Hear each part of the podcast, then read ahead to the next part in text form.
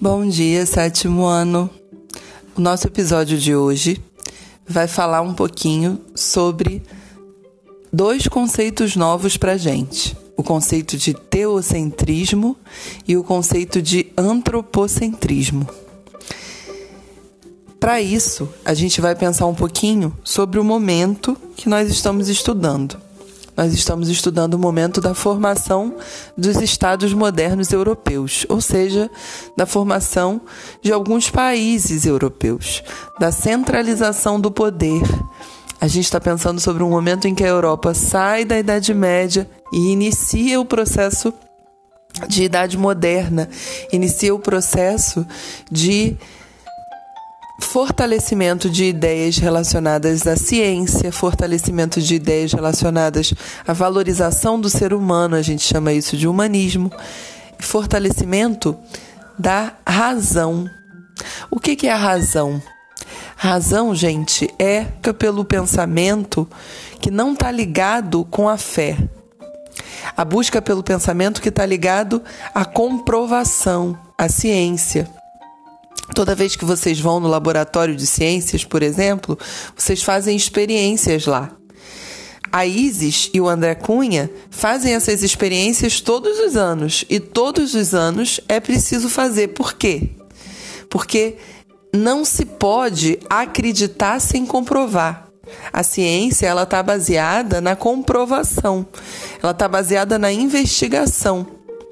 E com o advento da peste bubônica, com as cruzadas em que os europeus se expandiram, saíram um pouco do continente, conheceram outras culturas e outros povos, ficou difícil manter aquela mentalidade medieval muito voltada para a Igreja Católica, voltada para explicar tudo através da igreja.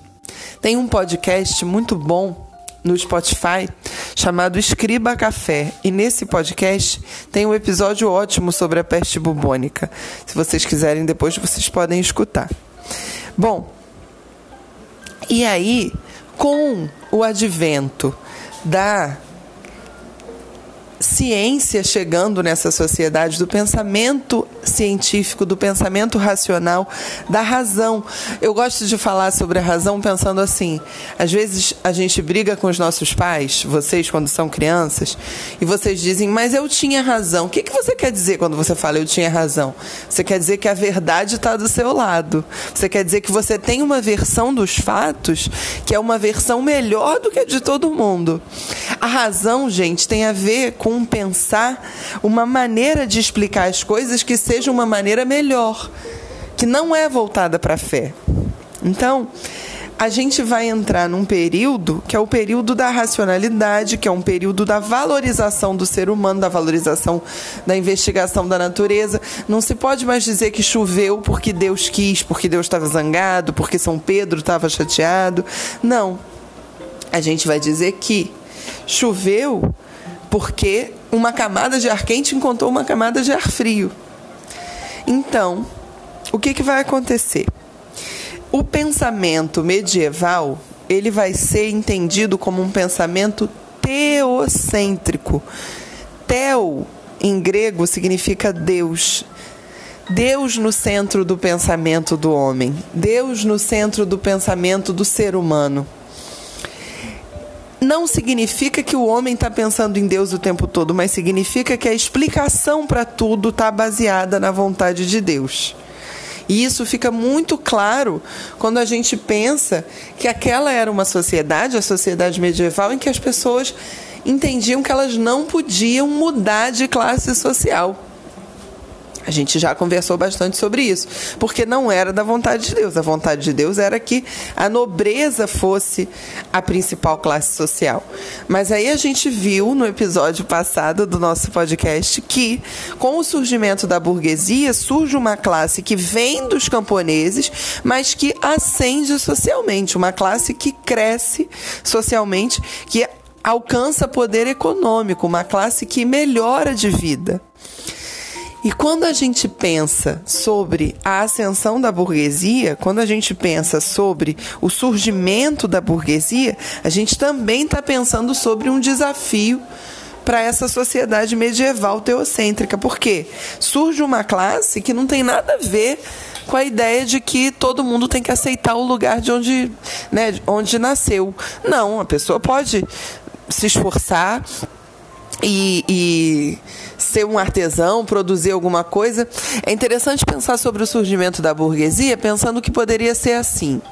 Olhem, é, imagina que você está num feudo e você é um camponês e você de noite, quando chega em casa, depois do trabalho, você costura. E no feudo próximo ao seu tem alguém que de noite, quando chega em casa, é marceneiro, produz pequenos móveis, bancos, cadeiras, é, estantes. Gente, o que, que vai acontecer? Vão começar a existir trocas entre esses produtores.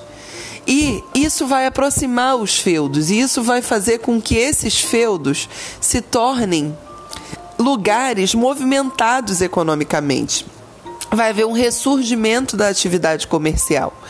E essa burguesia, quando se fortalece, ela começa a defender ideias mais voltadas para existência do homem e não para para onipresença de Deus. A burguesia ela está muito mais voltada para a gente entender como o homem se comporta diante da natureza e quais os fenômenos da natureza. Ah, Cecília, então é, a mentalidade teocêntrica está relacionada com a Idade Média, mas aí depois o homem não vai mais acreditar em Deus? Não, o homem vai continuar acreditando em Deus, só que ele vai procurar outras formas de explicar as coisas que acontecem na natureza. E é aí que surge a palavra antropocentrismo. Antropos significa homem. É o homem no centro do pensamento do homem, Cecília? Mais ou menos. Não. É o é o pensamento racional, é a razão no centro do pensamento do homem, é a busca por explicações racionais no centro do pensamento do homem. O antropocentrismo vai se fortalecer muito após a peste bubônica, porque os seres humanos querem procurar explicações científicas para evitar que uma situação como aquela aconteça de novo. Mais do que isso, lembrem, não sei se vocês lembram, eu falei que Portugal e a Espanha se formaram, formaram seus territórios a partir das guerras de reconquista, que foram guerras que retiraram os povos árabes da Península Ibérica, que é a parte da Europa onde fica a Espanha e Portugal. Pois é, com o contato a partir do contato dos portugueses e espanhóis com os árabes, surgiu um monte de conhecimentos, surgiram um monte de conhecimentos matemáticos, conhecimentos arquitetônicos que foram importantes para movimentar esses povos. E tanto os portugueses quanto os espanhóis vão partir para um processo de expansão do seu território, de expansão marítima, que daqui a pouco a gente vai conversar sobre isso.